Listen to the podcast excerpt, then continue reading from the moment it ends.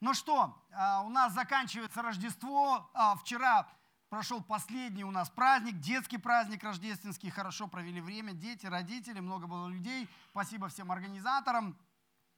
Вот. А, но как мы уже говорили в прошлый раз с вами, Рождество это не было целью Иисуса. Он не пришел сюда только для того, чтобы родиться. Да? То есть это был его первым шагом. Он пришел, он родился, он жил среди нас, совершал чудеса, Он умер и воскрес, в конце концов, с одной целью – создать свою церковь. Об этом мы уже в прошлый раз говорили. Он пришел и сказал, я пришел для того, чтобы создать свою церковь. И э, это важно, чтобы мы знали, что Рождество было не только у Иисуса, но еще и у церкви. Когда день рождения Иисуса, вы знаете? Ну, кто-то говорит 25 декабря, а кто-то говорит 7 января. Но на самом деле никто не знает, потому что в Библии не, не написано день рождения Иисуса такого-то числа. Да? А, а когда день рождения церкви? Вы знаете? Когда? В день Пятидесятницы, да, совершенно верно. И это тоже интересно, потому что день Пятидесятницы каждый год – это разная дата, потому что евреи жили по лунному календарю, соответственно, день, когда Дух Святой сошел на апостолов, и они стали церковью, произошел в день Пятидесятницы, то есть на 50-й день после Пасхи. Пасха каждый год сдвигается в соответствии с лунным календарем, поэтому церковь, мировая церковь э, отмечает свой день рождения каждый год в разную дату. Представьте, вот э, такая вещь. Но тем не менее, и у Иисуса есть день рождения, и у церкви есть день рождения. Но когда мы говорим про церковь, должны понимать, что такое церковь и чем она не является. Потому что часто люди путают. А, мы должны понимать, что церковь это не здание. То есть вот есть здание поликлиники, да, есть здание там школы, а это церковь, да. Э, это не совсем верно, потому что церковь это не здание. И церковь это не клуб какой-то. То есть я хожу на секции, я хожу на карате, кройки и шитья, и вот у меня еще одна секция в воскресенье, это моя церковь, да. Это тоже не совсем правильная картина, вернее, совсем неправильная картина. То есть это не, совсем то, что я хожу в церковь раз в неделю. То есть у меня церковь раз в неделю. Это тоже неправильная картинка, потому что церковь это не просто какое-то одно мероприятие, полтора часа в воскресенье.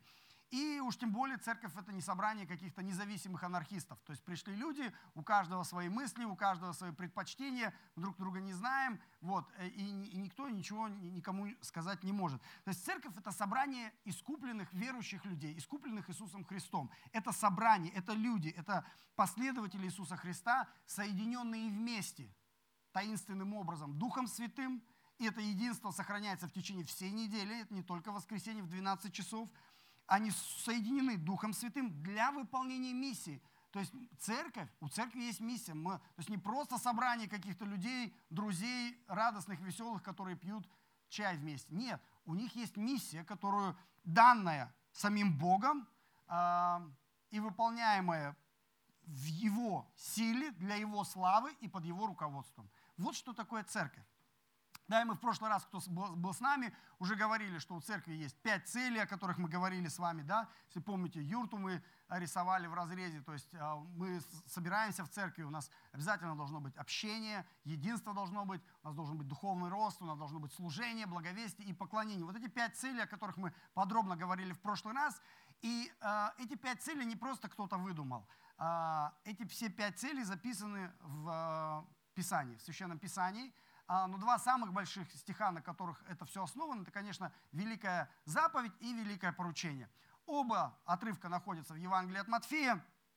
Легко запомнить, 22 глава и 28 глава. Да? Поэтому, если вы хотите говорить об основании церкви, о цели церкви, то есть Матфея 22, Матфея 28, очень а, понятно. А давайте посмотрим сегодня эти отрывки. А, первый отрывок – это 22 а, глава, когда у Иисуса спрашивают фарисеи, какая самая большая заповедь из всех там 600 заповедей – и что он отвечает им? А, в 37 стихе он говорит, «А, возлюби Господа Бога твоего всем сердцем твоим, всей душой твоей, всем разумением твоим. Сия есть первая и наибольшая заповедь. Вторая же подобная ей. То есть он соединяет эти две заповеди в одну. Он говорит, возлюби ближнего твоего, как самого себя. Да, то есть вот эти, это великая заповедь. Да? Люби Всевышнего и люби ближнего. Следующий отрывок, это а, Матфея 28 глава, когда Иисус перед тем, как уйти на небеса, он собирает своих учеников, и он дает им наставление, последнее наставление, он дает последнее поручение, он дает им а, вещь, которую они нужно сделать, он дает им миссию. Он говорит, вот это сделайте. Это очень важные слова, потому что это последнее, что он сказал перед тем, как вознесся. И он говорит, Матфея 28 глава, 19 стих, «Итак, идите и научите все народы, крестя их во имя Отца, Сына и Святого Духа, уча их соблюдать все, что я повелел вам, и сея с вами во все дни до скончания века. Аминь».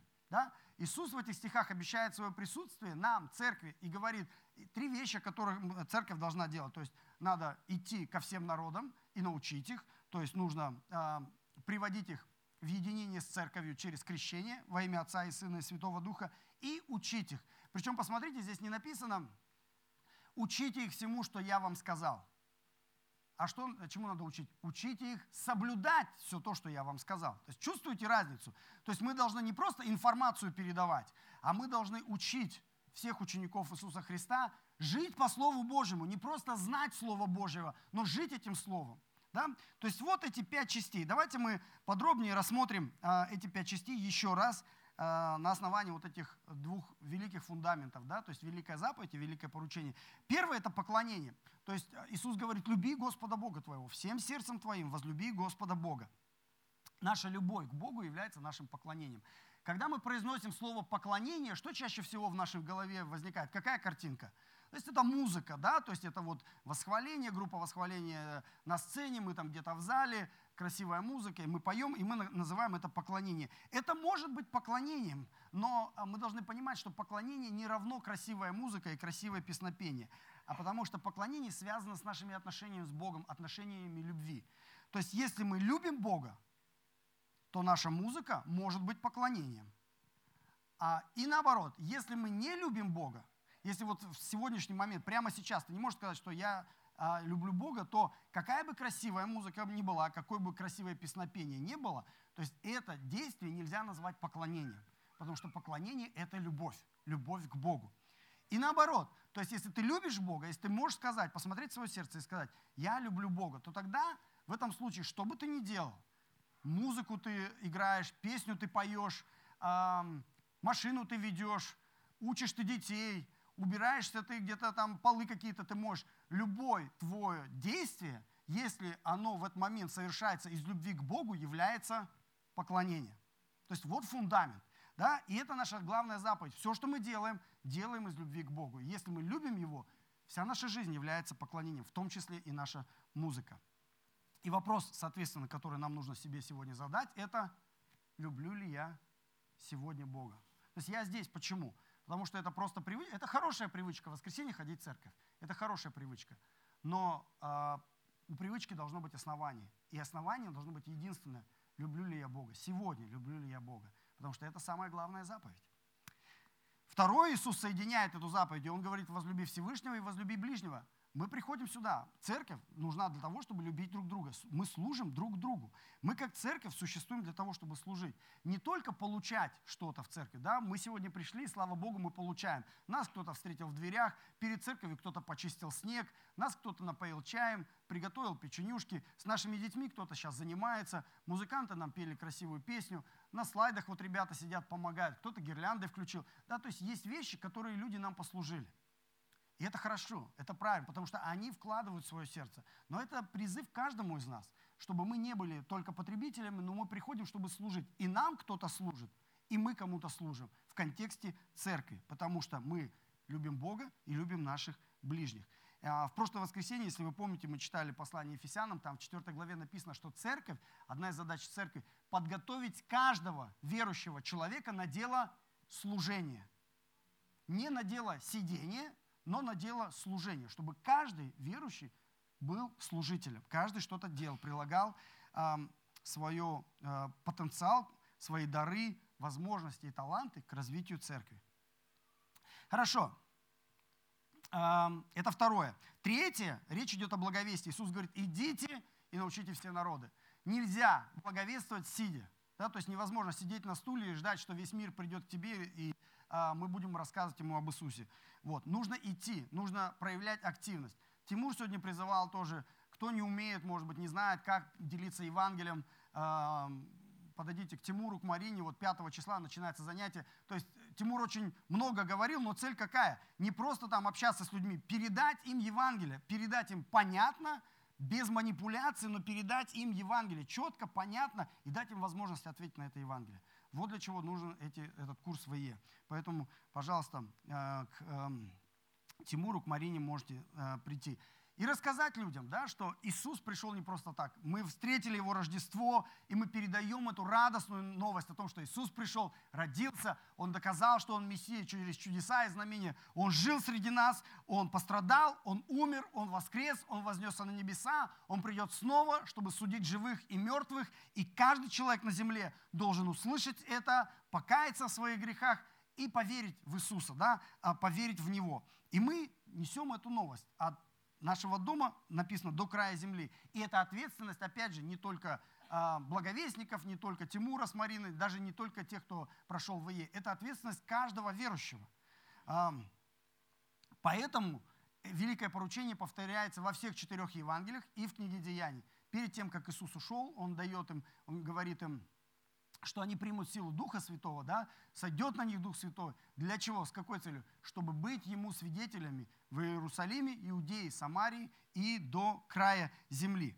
А, вот эта цель. Третья цель церкви – это благовестие. Четвертое, он говорит, когда вы пойдете и будете благовествовать, крестите их во имя Отца и Сына и Святого Духа, присоединяйте их к церкви. То есть крещение – это таинство, которое заповедано нам Иисусом, которое отображает а, зрительно отображает реаль, духовную реальность, которую мы не можем увидеть. Мы духовно не можем видеть, что человек соединен теперь с Иисусом, что человек теперь духовно соединен с церковью, но физически мы это видим через таинство крещения, когда человек уходит под воду, говорит, я умираю для себя, умираю для этого мира, и я встаю вместе с Иисусом, в единстве с Иисусом и в единстве с Его церковью. К сожалению, а, некоторые верующие, для некоторых верующих крещение не является чем-то важным. Ну, человек говорит, я уже верующий в Иисуса, зачем мне еще мокнуть, да еще и у всех на виду, да? А, но для Иисуса это было важно. Иисус единственный, кому не нужно было принимать крещение, но он прошел пешком из Галилеи а, в Иудею, чтобы принять крещение от Иоанна Крестителя на Иордане. Единственный, кому не нужно было крещение, проделал огромный физический труд для того, чтобы принять крещение. Это во-первых. А во-вторых, он включил крещение в свое великое поручение – то есть, если для него это важно, то уж тем более для нас, его последователей, должно быть важно. Это его заповедь. Да? Поэтому, если вы, если вы уже верующий человек, но до сих пор не приняли водное крещение по вере, а после служения подойдите ко мне. Мы уже три человека. В прошлое воскресенье подошли, мы проходим с ними занятия, готовим их к крещению. Но если вы еще а, сегодня хотите ответить на этот призыв, подходите. То есть двери открыты, мы готовы а, помочь вам в этом процессе а, и провести таинство крещения. И пятое, последнее, это ученичество, назидание. Да? То есть Иисус говорит, уча их соблюдать все. Соблюдать все, что я повелел вам. А, это процесс а, нашего духовного взросления, да? нашего духовного формирования, когда мы преображаемся это происходит лично, когда ты читаешь Библию. Сегодня выходили братья, сестры, которые читали Библию. В этом году тоже читайте Библию. Вот в этом году всем, кто прочитал Библию, кружки дарили. В следующем году обещают дарить автомобили. Поэтому, а, поэтому пожалуйста, мотивирую вас, читайте Библию. И все, кто прочитает значит, э, в 2023 году, это юбилейный год, а, поэтому все получат автомобиль. Но цель-то не автомобиль, правильно? То есть не корыстная же цель должна быть. А цель какая? То есть чтобы каждый из нас мог э, приблизиться к Господу, да, и это Слово Божье, чтобы оно трансформ, трансформировало нас, преображало нас, чтобы мы становились больше похожими на Иисуса через Писание, через Слово, через молитву, когда ты один на один с Богом. Но кроме этого у нас есть встречи, когда ты с кем-то встречаешься, с наставником или с братом, с сестрой, и один на один, и вы общаетесь, может быть, муж с женой, да, вы общаетесь, или ребенок с родителем, родитель с ребенком, вы общаетесь один на один, и вы делитесь друг с другом, что ты читаешь, о чем ты молишься, что Господь тебе открывает. И таким образом вы назидаете друг друга, и вы растете вместе, трансформируетесь, преображаетесь в образ подобия Иисуса. Более того, есть время, когда мы в группах встречаемся, домашняя группа, да, малая какая-то группа, с друзьями вы встретились. И тоже, если вы можете э, внести туда, значит, духовность, да, когда вы говорите, что ты читаешь, что, о чем Господь тебя учит, и вы делитесь своими переживаниями. То есть через каждую такую встречу вы преображаетесь, вы на, на какой-то, на, в какой-то момент вы становитесь больше похожими на Иисуса. И то же самое происходит на наших воскресных служениях, когда мы вместе собираемся. То есть вот это все служит для нашего духовного роста и для духовного развития. Нам нужно в этом направлении, конечно, двигаться. Один на один, там, лично с Богом, в группе, в церкви, пожалуйста. То есть возможность есть, растите. Потому что это трансформация, преображение. Мы же все хотим меняться. Да? И Бог хочет, чтобы мы менялись. И наши супруги хотят, чтобы мы менялись, и наши дети хотят, чтобы мы менялись. То есть мы все хотим меняться, и это реально возможно.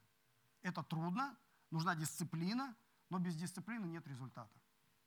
Вот пять целей церкви, которые, которые построены на великой заповеди и великом поручении. И если э, мы будем преданы этой великой заповеди, великому поручению, тогда Бог может делать из нашей церкви великую церковь.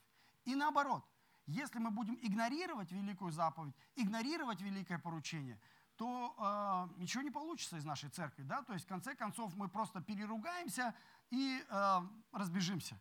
Да? Э, теперь, что это практически для нас значит? практики, да, немножко. В прошлый раз мы уже говорили вот этот важный момент, о котором Иисус говорит. С одной стороны, Он сказал, я поставлю церковь мою, с другой стороны, Он говорит, смотрите, жатвы много, а делателей мало. Да, в прошлый раз мы с вами уже начинали заниматься немного математикой, цифры озвучивать. Когда мы говорим жатвы много, это сколько в Астане? То есть мы говорим, что на сегодняшний момент это миллион двести тысяч населения в Астане. За 30 лет город в 6 раз вырос. То есть начинался он с 200 тысяч, по-моему, даже 200 тысяч не было когда-то. Кто местный, целиноградский? Население Целинограда в 90-х сколько было? В 90-х, 80-х? 100, до, до 200, да, было? Мало. Все, математика простая, мало. Сейчас миллион двести, да, в 6-7 раз население выросло. А, и мы говорили о том, сколько верующих, евангельских верующих сейчас а, живет в городе. Может быть, две тысячи, ну, может быть, максимум две с половиной тысячи. Мы считали, хотя у нас одна сестра говорит, нет, 500 тысяч нас. Мы с ней потом после служения попытались, вот, она как бы это, желаемое за, за, за действительность выдает, да. А, нас очень мало. Нас две, две с половиной тысячи евангельских верующих в городе.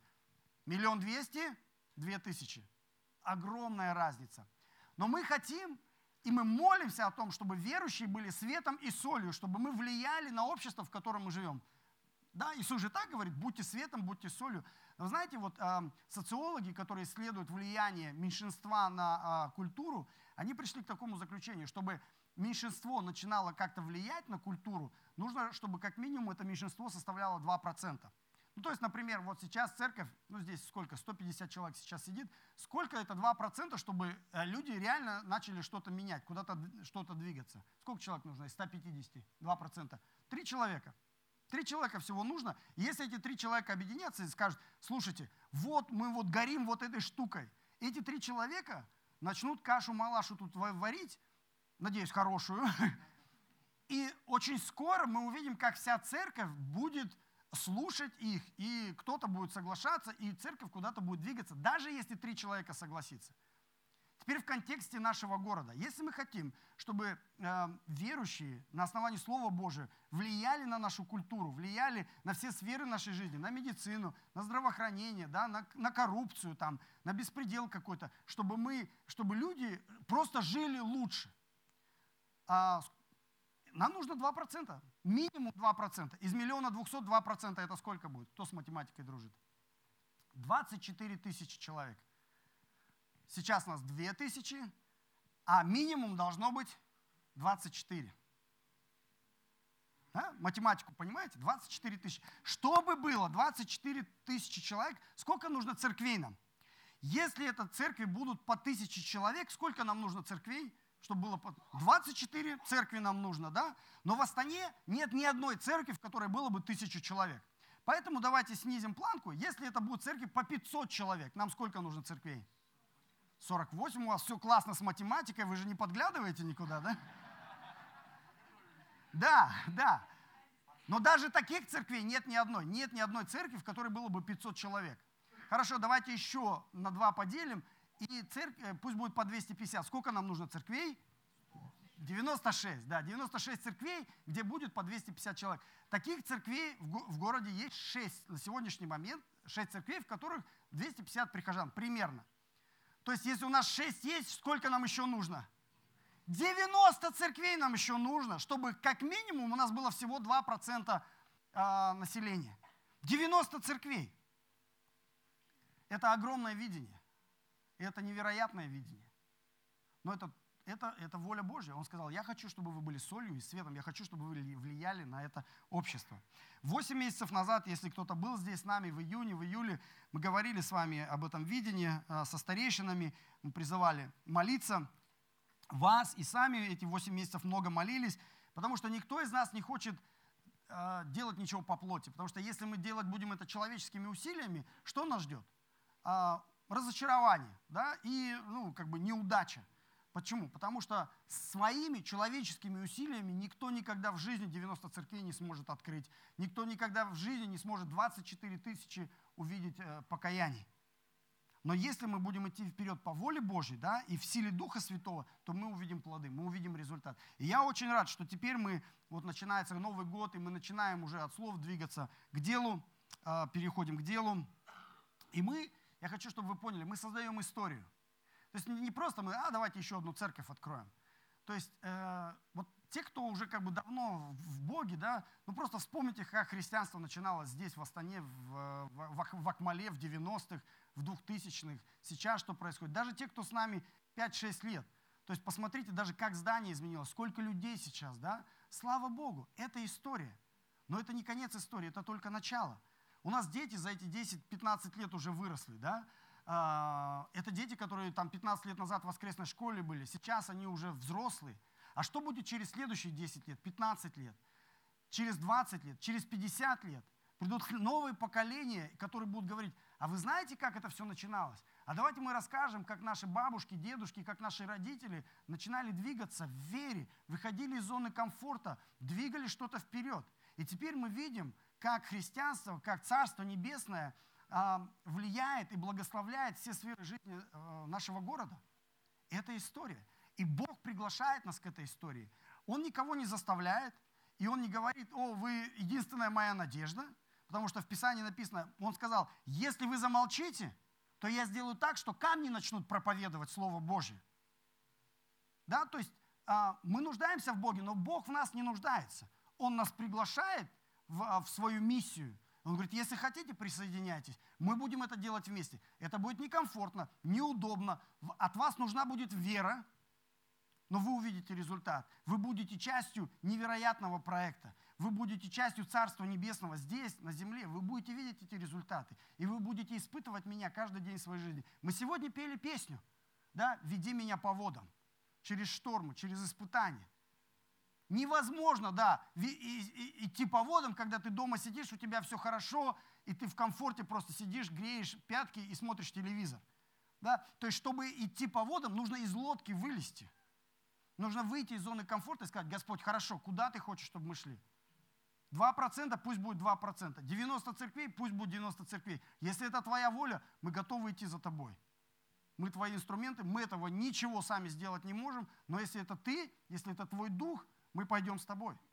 Да, понимаете, о чем идет речь? И это история. Мы вместе с Богом творим здесь историю. Практические какие шаги, чтобы уже от слов к делу перейти. Да? Сегодня уже Тимур говорил, 29 числа будет собрание членов церкви, на котором мы будем обсуждать эту тему. Да, будет финансовый отчет за прошлый год, бюджет на этот год, но основная тема будет как раз э, э, открытие второй церкви на левом берегу. Мы хотим слышать от э, всех членов церкви. Если у вас есть вопросы, слава Богу, задавайте свои вопросы. И мы, чтобы после этого мы уже начали процесс, да, то есть послушали всех, помолились, приняли решение и двинулись дальше. Следующая встреча будет в мае с членами церкви, чтобы мы уже за три месяца мы посмотрим, как этот процесс у нас пойдет, и потом будет еще встреча в сентябре. То есть три встречи с членами церкви в течение этого года, связанные с открытием второй церкви на левом берегу. Вот. Кроме этого, нам нужно начать процесс регистрации, нужно формирование устава, 50 граждан-инициаторов, название. Очень важно тоже, чтобы это было от Бога, потому что как вы яхту назовете, так она и поплывет. Да. А, нам нужно продолжать поиск помещений. Уже 8 месяцев мы смотрим разные варианты, что-то начинает уже вырисовываться какая-то картинка. То есть нам нужно помещение, ну, примерно такое же, как это, чтобы было минимум 300 квадратов, левый берег. Возможно, это будет первый этаж, э, коммерческое помещение, высокие потолки, вот, э, чтобы была парковка, соответственно, чтобы э, район был удобный, чтобы не было над нами там каких-то соседей, которые в воскресенье утром будут недовольны, что мы тут песни поем. Вот, ну, то есть мудро нужно подойти к вопросу выбора здания. Э, формирование команды, то есть нам нужны, конечно, будут на, в новой локации лидеры, музыканты, эм, люди, которые с детьми будут работать. Ну и, конечно, формирование бюджета, то есть нужно э, финансы на приобретение здания, на приобретение оборудования, на э, приобретение аппаратуры. Об этом тоже обо всем будем говорить, то есть в течение января, февраля, то есть это все как бы будем потихоньку этот кубик Рубика собирать. Вот. Но сейчас, чтобы мы понимали, что мы начинаем движение в этом направлении, да, Потому что, ну, по-другому, если мы сейчас не начнем, то, ну, когда мы можем начать? То есть сейчас все хорошо, у нас все хорошо, у нас все есть. Да, мы довольны, счастливы, у нас здание, бюджет, все, все у нас проповедник замечательный, печенюшки обалденные. Но, ну а дальше что? То есть нам нельзя на этом останавливаться, нам нужно двигаться дальше.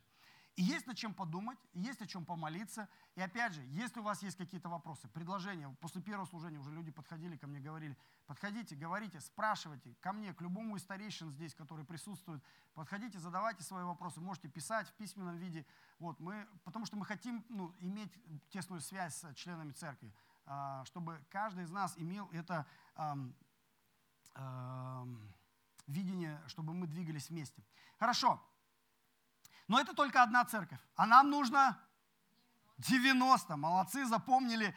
А, как это вообще возможно? И 90 мы это говорим только про Иерусалим. Иисус сказал, Иерусалим, Иудея, Самария и до края земли. Да, то есть видение огромное, видение гигантское. Что нам нужно сделать, чтобы это видение э, начать осуществлять или продолжать осуществлять? Иисус нам дал ответ. Он сказал, жатвы много, делателей мало. И так, что нужно делать? Молите господина жатвы, чтобы выслал делателей на жатву. То есть наша задача молиться о том, чтобы Бог отправлял делателей на жатву. То есть мы не хотим, чтобы делатели выходили по плоти, да, то есть кто-то как-то с кривыми мотивами, а, без силы Духа Святого. Но, но с другой стороны, нам, нам нужно начинать молиться, чтобы Бог выслал делателей на жатву. И слава Богу, мы не одни. То есть я не хочу, чтобы вы ощущали сейчас, вот церковь Шанарак единственная в мире, кто думает о выполнении великого поручения. Слава Богу, это не так. Месяц назад мы встречались с ребятами из Алматы, очень хорошее свидетельство, меня ободрило. Это ребята, которые, молодые ребята, они начали церковь в Алмате, они открыли церковь в Шимкенте, потом они получили видение от Господа открыть церковь в столице, в каждой столице Средней Азии, они открыли церковь в Бишкеке, в Ташкенте, в Душамбе. И вот Астана, их последний проект, они приехали, говорят, мы хотим открыть церковь в Астане в 2023 году, присылаем сюда команду. Замечательные ребята, мы пообщались. А, переезжает сюда в январе 7 человек из Алматы. Самому старшему 24 года, самому младшему 17. Я когда увидел, сижу с этими ребятами, мы кушаем, чай пьем, общаемся с ними, и думаю, а что так можно было, да? То есть у нас в церкви куча молодежи, которые, я даже не знаю, как мотивировать, а эти ребята просто, ну что в Алмате, молодежь духовнее, чем у нас, что ли? Нет. Просто а, им передали это видение, да, они поняли, да, я этому хочу посвятить жизнь. Я не хочу посвятить жизнь, там, чтобы потом э, меня знали как то, что у меня там какие-то подписчики в Инстаграме были, как, что я какой-то бизнес-проект. Но он пришел сегодня бизнес-проект, а завтра его не будет. Но ты посвящаешь свою жизнь на то, что имеет вечные плоды в Царстве Небесном. И да, в 90-х, конечно, было, как, были конференции, кто хочет быть миссионером? Хоп, 100 человек, миссионеры. Кто хочет быть пастором? 200 человек, там я, мы пасторами. Кто хочет новую церковь основать? 30 человек поехали в новую церковь. Уже 20 лет такого не происходит.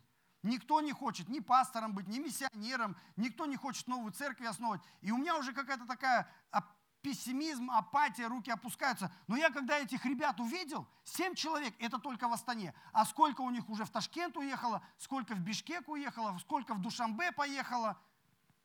Слушай, я думаю, оказывается, можно. То есть просто нужно передать видение и молить господина жатвы, чтобы он призвал делателей на жатву, в том числе из нашей церкви. Аминь? Да.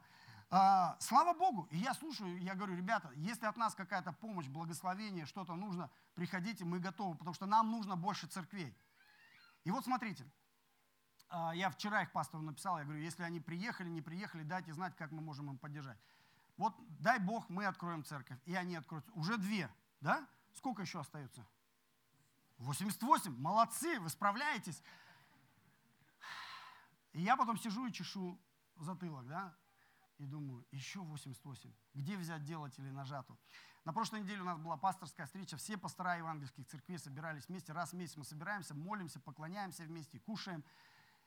И я им тоже такую раз закидываю такую гранату к ним в огород. Я говорю, я им вот эти все цифры рассказал. И я говорю, смотрите, я не хочу как бы, ну, как бы это перекладывать на ваши плечи и эту ответственность там, и манипулировать как-то вами.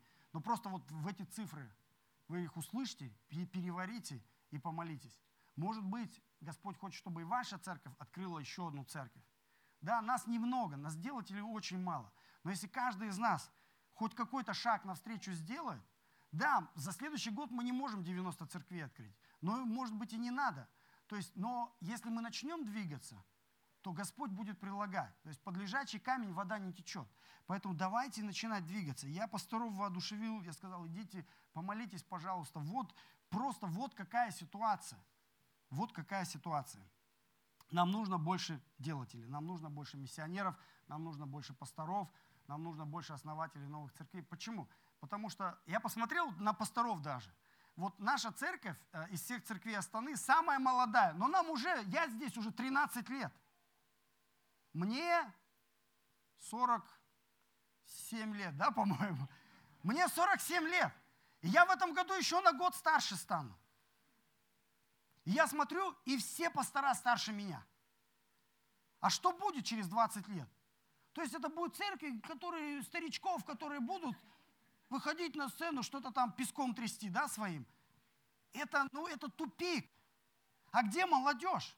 А где следующее поколение? А кто им дает, а, ну, вот они пассивные, а кто им дает э, возможность да, проповедовать, идти, что-то делать? Давайте воодушевим, давайте просто снарядим и благословим и отправим. Пусть идут, открывают церкви. Потому что если мы сейчас не начнем, через 20 лет, может быть, будет поздно, может быть, просто христианство закончится в Астане, потому что все состарятся и умрут. А так и будет. То есть мы не вечные с вами. Мы каждый год взрослеем и в конце концов уходим в Царство Небесное. Но Господь нас спросит, а вы после себя что оставили? А кто после вас там что-то движется? А умножение произошло? А было дважды два четыре? А было 90 церквей? Или хоть сколько-то вы начали двигаться куда-то вперед? Или вы просто построили себе здание, налили печенюшки себе, насыпали чай, кофе и наслаждались комфортом? Или вы, или вы помните о том, что я вам великое поручение оставил, и вы двинулись в этом направлении. То есть сегодняшняя проповедь, я вот не хочу, чтобы она как бы выглядела как какая-то манипуляция такая, да, чтобы хоп, так, так, эмоционально как-то там проманипулировать. С другой стороны, ну надо вызов нам давать самим себе. Что мы, как мы собираемся двигаться, зная великое поручение, зная великую заповедь, как мы это будем делать, зная цифры – зная, что жатвы много, делать или мало, что мы будем делать? И выход только один.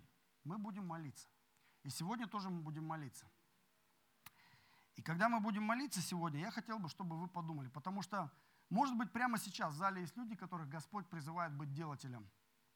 Я не знаю вашу ситуацию, не знаю, какого вы возраста. Может быть, вы помоложе, постарше – но если вас сегодня... Я не хочу, чтобы сегодня кто-то принял решение на основании каких-то эмоций. Ой, такие цифры, я вот точно вот хочу, я хочу. Но с другой стороны, тоже не хочу останавливать. Если Господь вас сегодня реально призывает, ответьте на его призыв. Эм, и вы будете точно знать, когда вы начнете служить, когда вы будете служить, придут трудные времена, вы будете точно знать, 15 января 2023 года Господь призвал меня на это служение. Стать миссионером, стать пастором, стать основателем новой церкви. Я, может быть, не знаю как, куда, зачем. И уж точно не ради зарплаты. Да? Пастора и миссионеры очень небольшие зарплаты получают. Но я хочу посвятить свою жизнь на то, что реально принесет плод в Царстве Небесном. И когда я приду в Царство Небесное, Господь мне скажет, хорошо, добрый и верный раб. Это не значит, что остальные все профессии плохие. Но если Господь вас сегодня призывает на миссионерство, на пасторство, не говорите ему нет. После первого служения ко мне две сестры подошли и сказали, вот мы так хотели сказать «да», но что-то нас удержало. Я говорю, я знаю, что вас удержало. Вас удержало, что вы с вашими мужьями не поговорили. Касается супругов, да? А если вы почувствуете, что Господь вас призывает, ваша первая молитва за кого должна быть? За супруга. Не выбегайте сюда на сцену и не кричите «я», да? Сначала придите домой, поговорите с супругом, помолитесь вместе. И если Господь призовет вас обоих, слава Богу, приходите, будем разговаривать, будем молиться, благословлять, будем отправлять вас на миссию будем отправлять, будем основывать новые церкви. Да? Хорошо. Но, тем не менее, мы будем молиться. Аминь. Аминь. Отрывок очень простой, знаменитый, Исайя 6 глава. Предлагаю сейчас просто закрыть всем глаза, чтобы нас ничего не отвлекало, и чтобы мы могли сосредоточиться на Слове Божьем.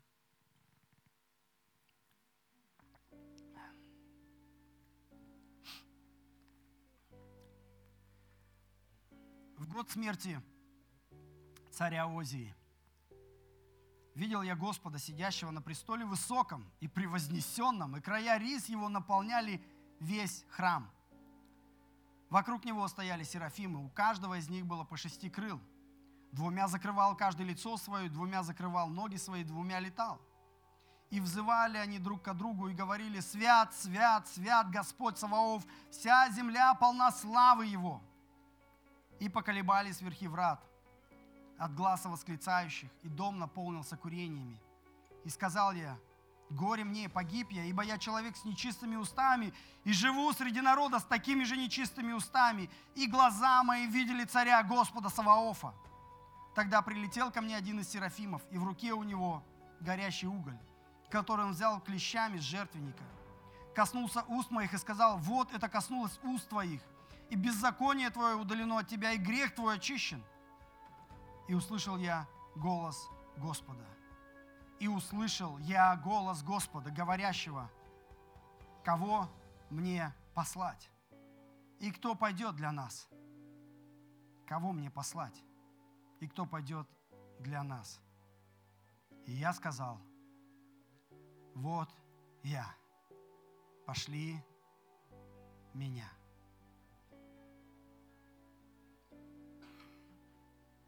Посмотрите сейчас в свое сердце. Если Дух Святой прямо сейчас вам говорит эти слова,